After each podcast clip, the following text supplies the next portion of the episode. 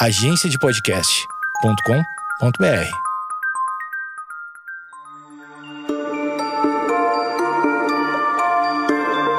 Olá, olá e sejam muito bem-vindas a mais um episódio do Astronomia em Meia Hora. Meu nome é Camila Esperança, eu sou astrônoma e toda semana a gente tá aqui falando um pouquinho de astronomia por 30 minutos.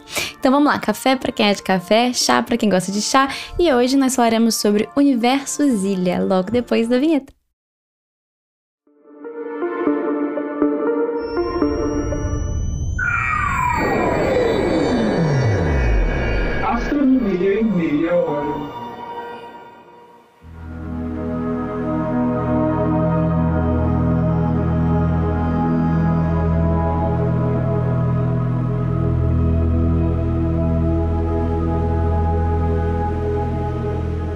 Você chegou nesse episódio achando que a gente ia falar de multiversos, eu sinto te avisar que não é esse o caso.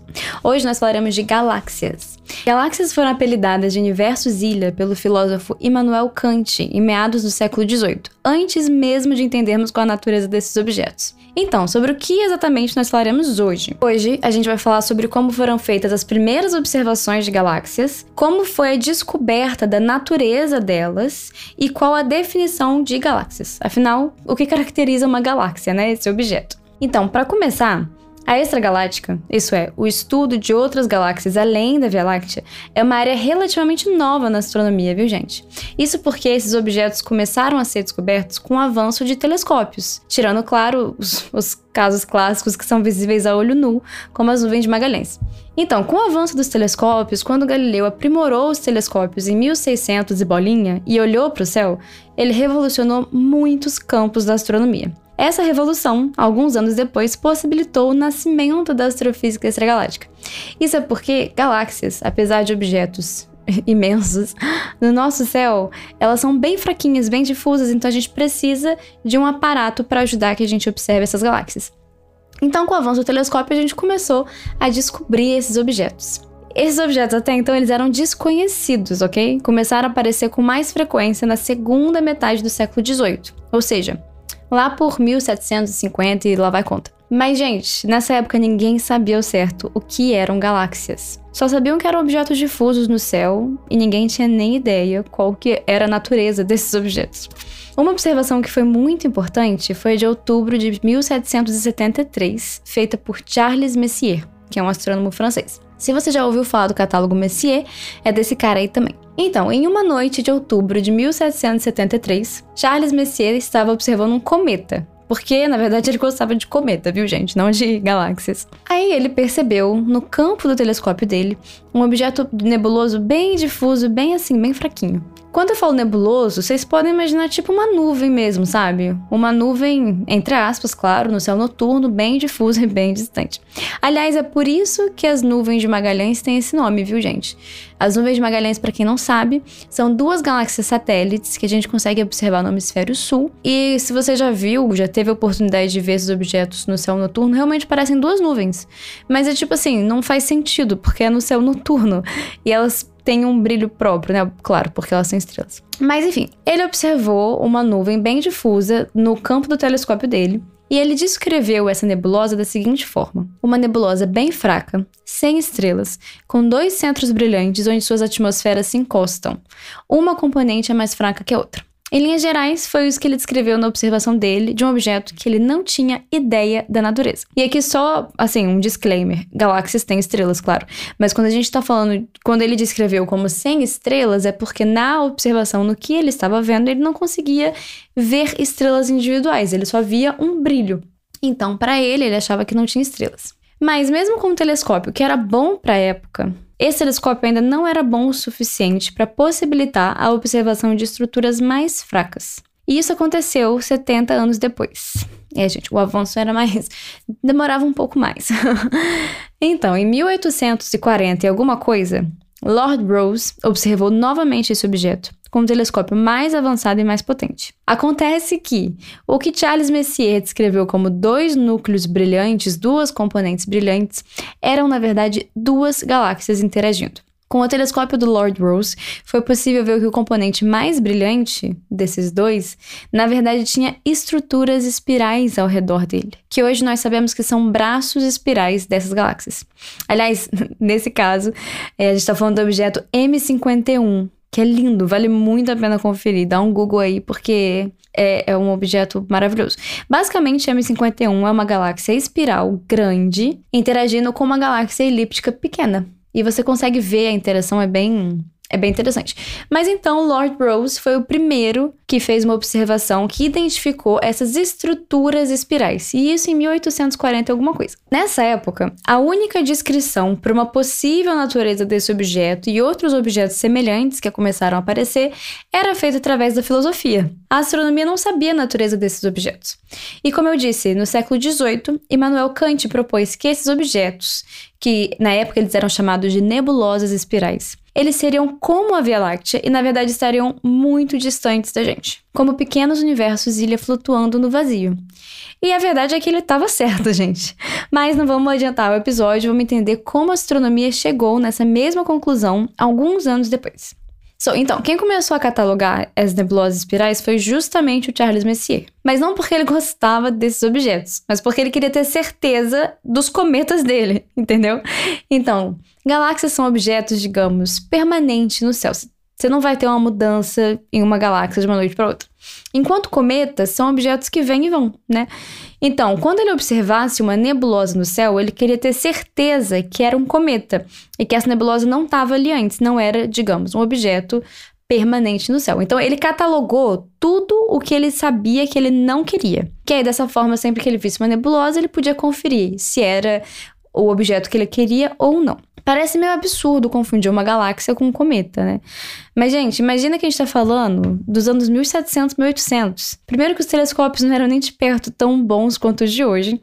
E segundo que ninguém nem sabia o que seriam essas nebulosas espirais. Ninguém sabia. Aliás, o catálogo do Charles Messier era de nebulosas em geral, não só as espirais.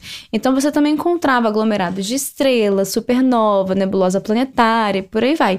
Ele basicamente catalogou tudo que ele não queria para ter certeza quando ele observasse um cometa. Em resumo, ele queria garantir o que seriam cometas e o que seriam objetos difusos permanentes no campo.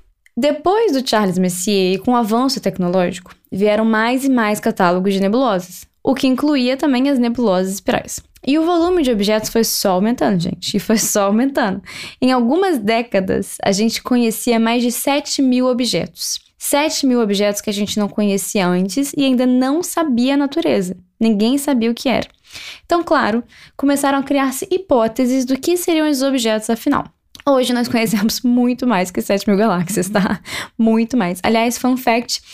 É impossível dar nome maneiro interessante para todas as galáxias, tá? A gente tem algumas mais famosas, né? Andrômeda, Nuvem de Magalhães, Galáxia do Catavento. Essas mais famosas, que estão mais perto, elas têm nome, mas geralmente a gente seguia a partir dos catálogos e números. Então, geralmente o que a gente tem é algo do tipo NGC 1566, M31, M51 e por aí vai. As letras, né, NGC, indica o catálogo que a gente está se referindo e o número, é claro, é o número do objeto nesse catálogo.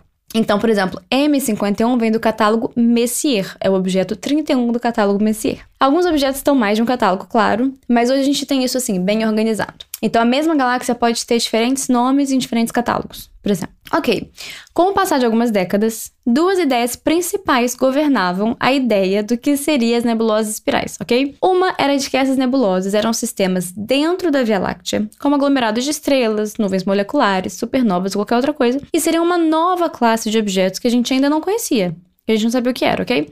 A segunda hipótese era de que essas nebulosas tinham a mesma natureza da Via Láctea e estavam, na verdade, muito distantes, distantes o suficiente para parecerem pequenas.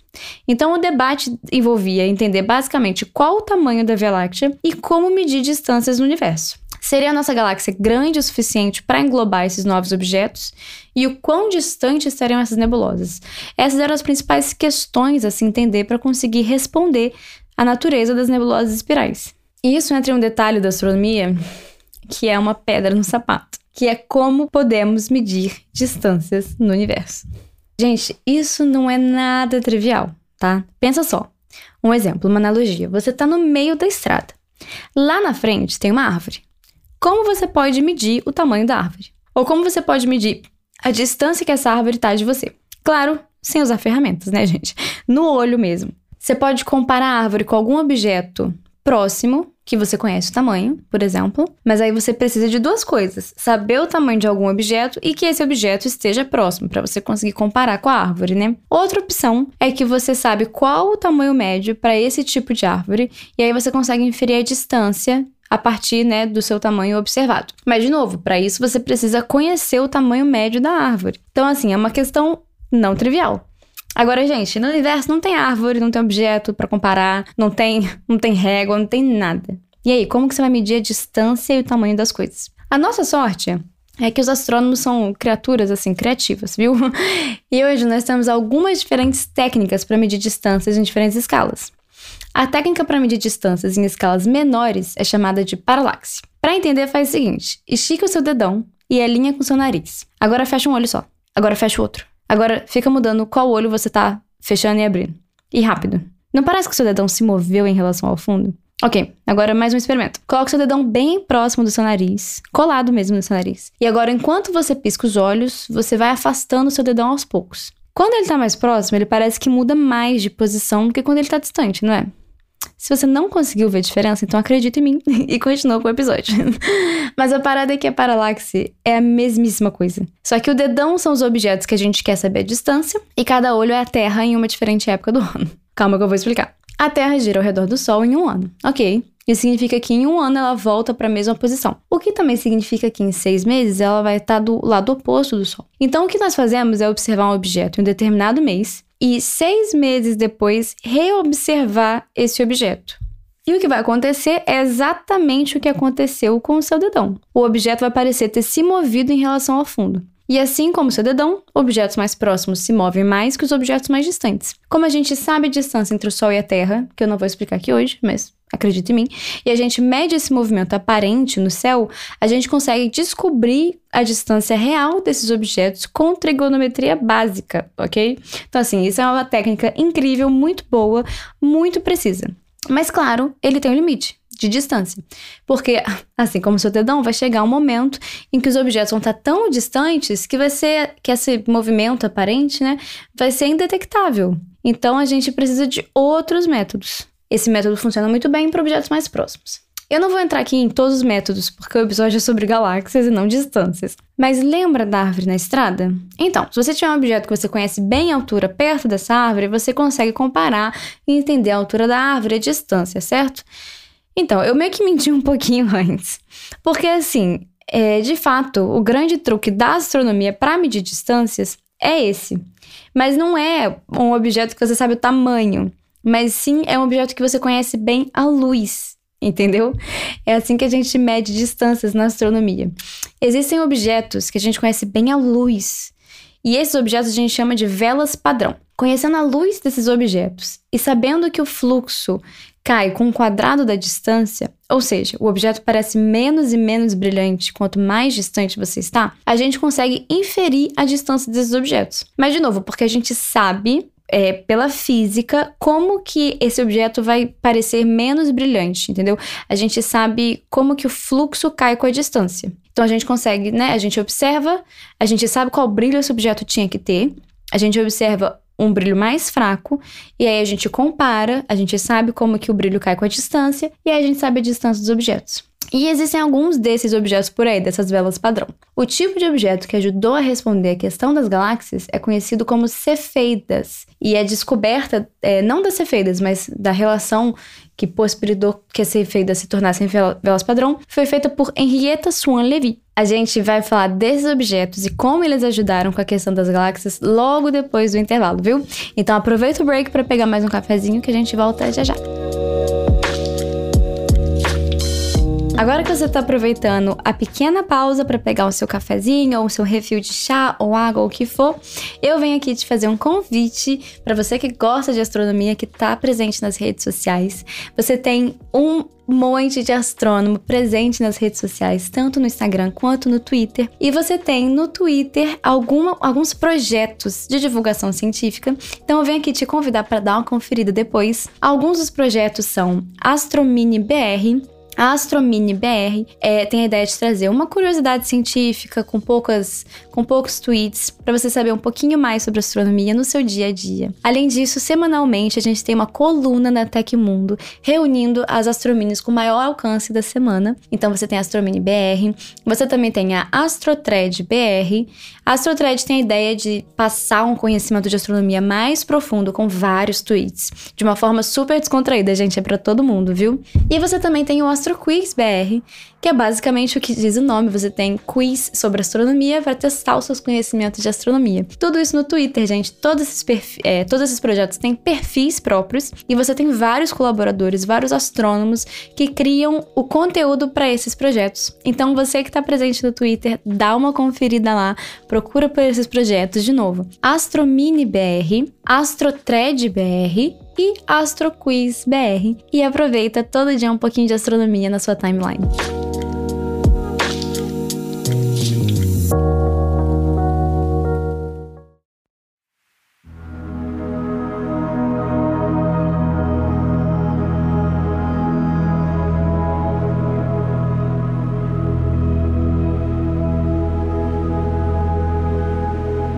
Ok, cafezinho na mão, reabastecidos, vamos lembrar o que, a gente viu até agora. A gente viu que com o avanço do telescópio, começaram a descobrir objetos que não sabiam a natureza e chamaram de nebulosas espirais.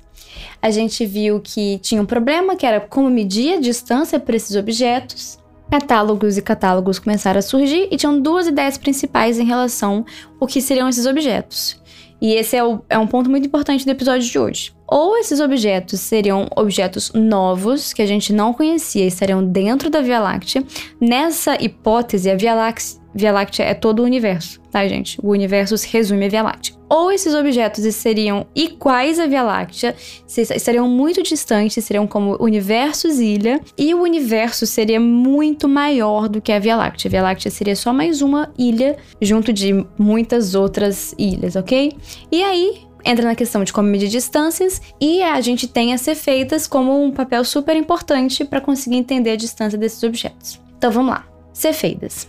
Cefeidas são estrelas variáveis, ou seja, o tamanho delas muda, o que faz com que o brilho delas também mude, e isso dentro de um determinado período de tempo. Então, ela fica brilhante, mais fraca, brilhante, mais fraca, brilhante, mais fraca, e você tem um período de variação. Essa mudança é, tem uma explicação física por dentro da estrela, você tem processos físicos, opacidade mudando e blá blá blá. O que acontece é que a estrela muda de tamanho e muda de brilho. O grande pulo do gato foi a Henrietta Swan-Levy perceber que o período da variação do brilho, na verdade, está relacionado com o próprio brilho da estrela. Isso é, quanto maior o período, maior o brilho da estrela. Então, se uma estrela demora um dia para mudar, para fazer o ciclo de variação, ela vai ter um brilho X.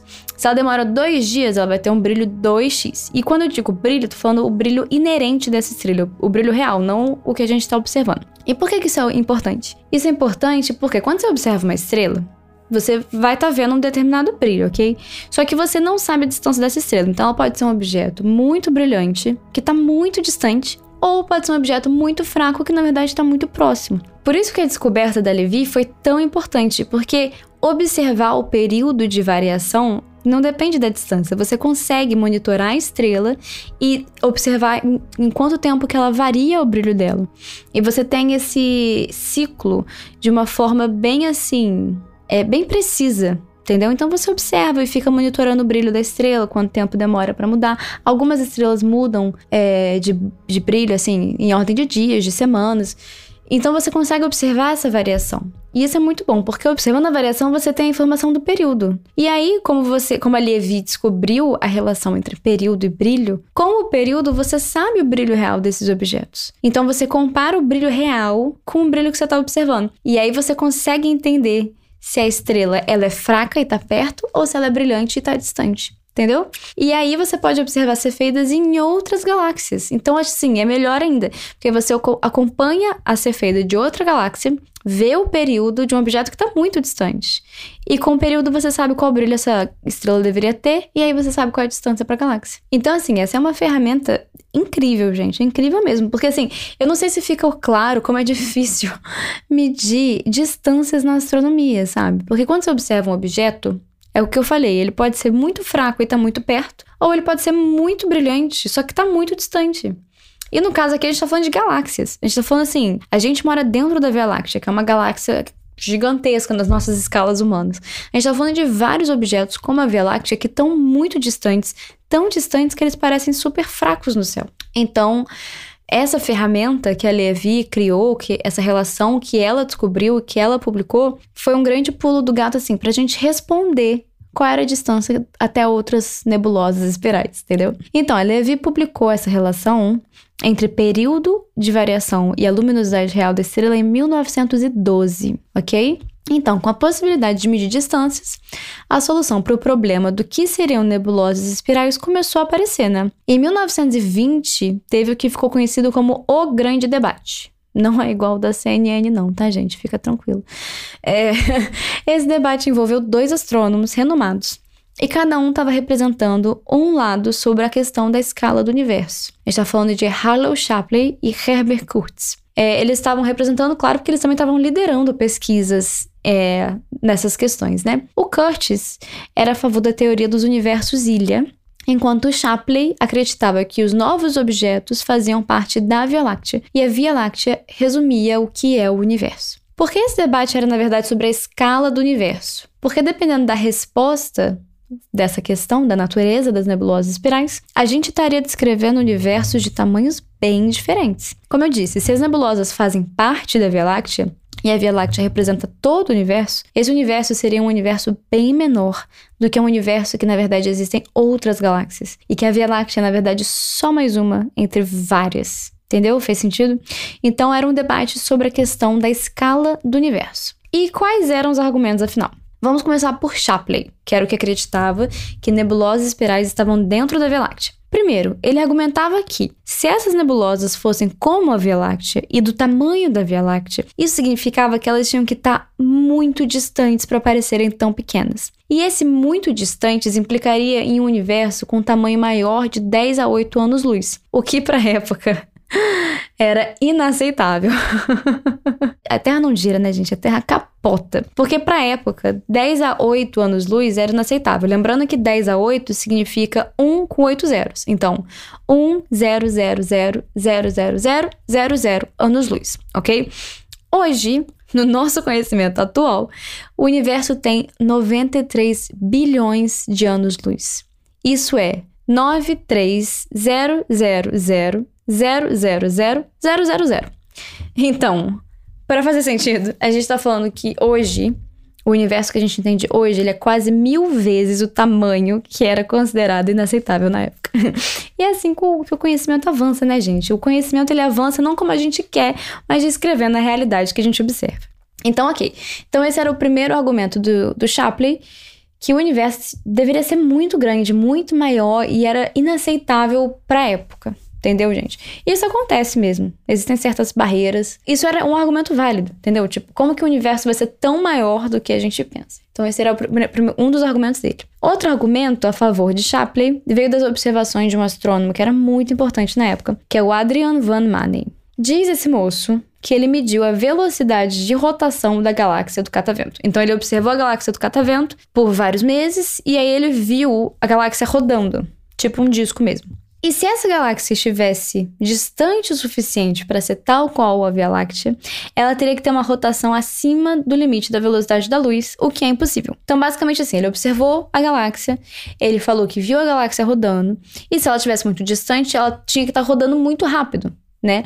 E mais rápido que a velocidade da luz.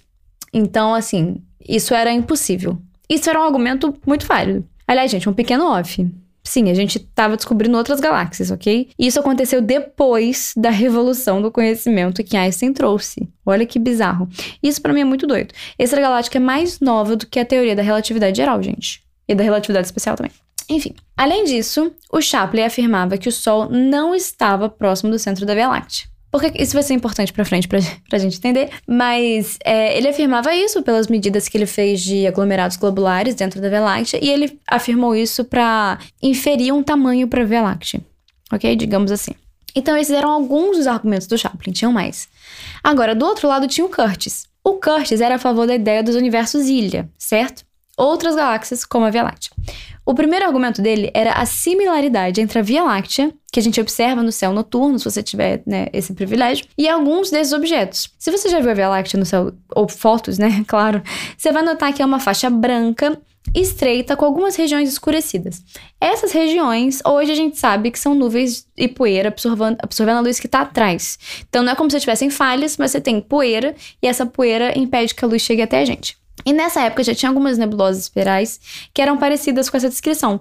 Isso porque são galáxias que a gente estava vendo de lado. Então a gente estava vendo, assim, era realmente muito parecido com o que a gente vê na Via Láctea no céu. Imagina uma pizza, sabe? E a gente vê a pizza de lado. Você vai ver uma faixa bem fina, né? Essa é a ideia. Outro argumento do Kurt era em relação a novas em outras nebulosas espirais. É, novas são explosões então, são objetos que temporariamente ficam mais brilhantes. Sabe as supernovas? Então, você tem as supernovas e você tem as novas, que são explosões menos potentes. Uma questão era que tinha muitas novas em Andrômeda, uma nebulosa espiral, do que em outras regiões da Via Láctea. Então, se a Andrômeda fosse simplesmente um sistema pertencente à nossa galáxia, não faria sentido ter essa concentração Entendeu?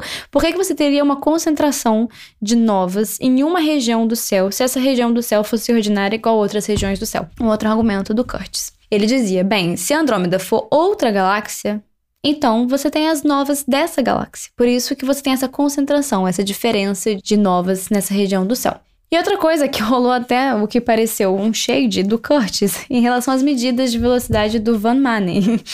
Porque o Curtis falou que se as medidas de velocidade de rotação que o Van Manen fez estivessem corretas, então ele assumiria que ele estava errado. Porque realmente seria impossível a galáxia rodar mais rápido que a velocidade da luz. E a última coisa é que o Curtis afirmava que o Sol estaria no centro da Via Láctea, e aí ele usou isso para inferir um tamanho para a Via Láctea. Bem, esse foi algum dos argumentos. Esse debate, né, durou o dia inteiro, foi um evento de um dia, tinha várias pessoas é, assistindo também, isso gerou papers, até onde eu sei foi bem educado. E a gente sabe hoje que o Kurt estava certo em relação à teoria do universo ilha, ok? Mas nesse dia, ninguém saiu do debate como vitorioso. O debate, ele ele não, não veio dar um ponto final, ele veio ter uma discussão de ideias para ver se chegava a uma resposta. E, como eu disse, ele resultou em alguns artigos que discutiam o tamanho do universo, o tamanho da Via Láctea e a natureza das nebulosas espirais. O que realmente bateu o martelo só veio alguns anos depois com Edwin Hubble. Usando a medida de Cefeidas bem calibrada, o Hubble mediu com mais precisão qual era a distância de Andrômeda, Acontece que a distância que ele achou era tão grande que até mesmo Shapley, quando ele viu, ele concordou que não tinha como a Via Láctea ser tão grande, ser desse tamanho. Mas não se enganem, os resultados do debate de quem estava certo em relação ao que, na verdade, foram mistos. O Kurt estava certo sobre o universo Zilha, ou seja, que as nebulosas espirais eram como a Via Láctea, sistemas independentes, mas ele estava errado que o Sol estaria no centro da Via Láctea. Por outro lado, o Shapley estava errado em relação às nebulosas espirais, mas ele estava certo que o Sol está na beirada da Via Láctea e não no centro. E por fim, o tamanho real da Via Láctea estava entre os dois tamanhos sugeridos pelos dois. Então o Kurt sugeriu uma galáxia muito pequena e o Shapley uma galáxia muito grande, uma Via Láctea muito grande, e o tamanho real estaria entre os dois. Hoje a gente sabe que a Via Láctea tem em torno de 100 mil anos-luz. E sim, de fato, as observações do Van Manen estavam erradas, porque não tem como ver a galáxia do catavento rodar em uma vida humana, imagina assim, em um período de alguns meses. Então estava de fato errada essa observação. Então, o Hubble trouxe essa resposta usando as cefeitas da Levy em 1924. E esse é o marco do nascimento da astrofísica extragaláctica. Gente, não tem nem 100 anos, dá para acreditar? Além disso, isso também marcou um aumento no que a gente compreendia seu universo. Um ano depois, ele publicou outro trabalho classificando galáxias de acordo com a sua morfologia, e até hoje a gente usa essas classificações. Existem dois tipos principais de galáxias: galáxias espirais, como a Via Láctea. Essas galáxias são achatadas e possuem estruturas espiraladas, e galáxias elípticas. Essas são arredondadas e não apresentam estruturas complexas. Então, você deve estar se perguntando agora: o que define uma galáxia afinal, se não é né, o formato? Hoje nós temos que galáxias são objetos complexos que possuem estrelas, gás, poeira e matéria escura. Você pode ter galáxias interagindo umas com as outras, galáxias pequenas caindo dentro de sistemas maiores, aglomerados de várias galáxias e por aí vai. O que diferencia uma galáxia anã e um aglomerado de estrelas, por exemplo? Porque esses dois sistemas possuem mais ou menos a mesma massa visível. Acontece que a galáxia anã possui matéria escura e o aglomerado de estrelas não possui matéria escura. Então é assim que a gente define é, o que são galáxias. A gente também sabe que galáxias acima de uma determinada massa possuem um buraco negro supermassivo no seu centro, por exemplo. A própria Via Láctea possui. E galáxias podem ter diferentes estruturas complexas. Você pode ter braços espirais, anéis de ressonância, disco nuclear, barras e assim, por aí vai. Isso tudo são estruturas físicas que você vê na galáxia você vê assim a complexidade. E hoje a gente estuda como esses objetos se formam e evoluem. O que faz uma galáxia deixar de formar estrelas? O que faz o buraco negro supermassivo central entrar em fase ativa? O que faz galáxias crescerem ou mudar de morfologia? E por aí vai. É assim que a extragaláctica continua avançando e avançou super rápido em menos de 100 anos. É super incrível. Então, gente, por hoje é só. Esse foi o episódio sobre galáxias, um pouco mais histórico, mas eu espero que vocês tenham gostado também de entender como que esses objetos foram descobertos, todo o debate, todo o processo da ciência de bater o martelo com a natureza deles. Meu nome é Camila Esperança e eu agradeço a audiência. A gente se vê sábado que vem.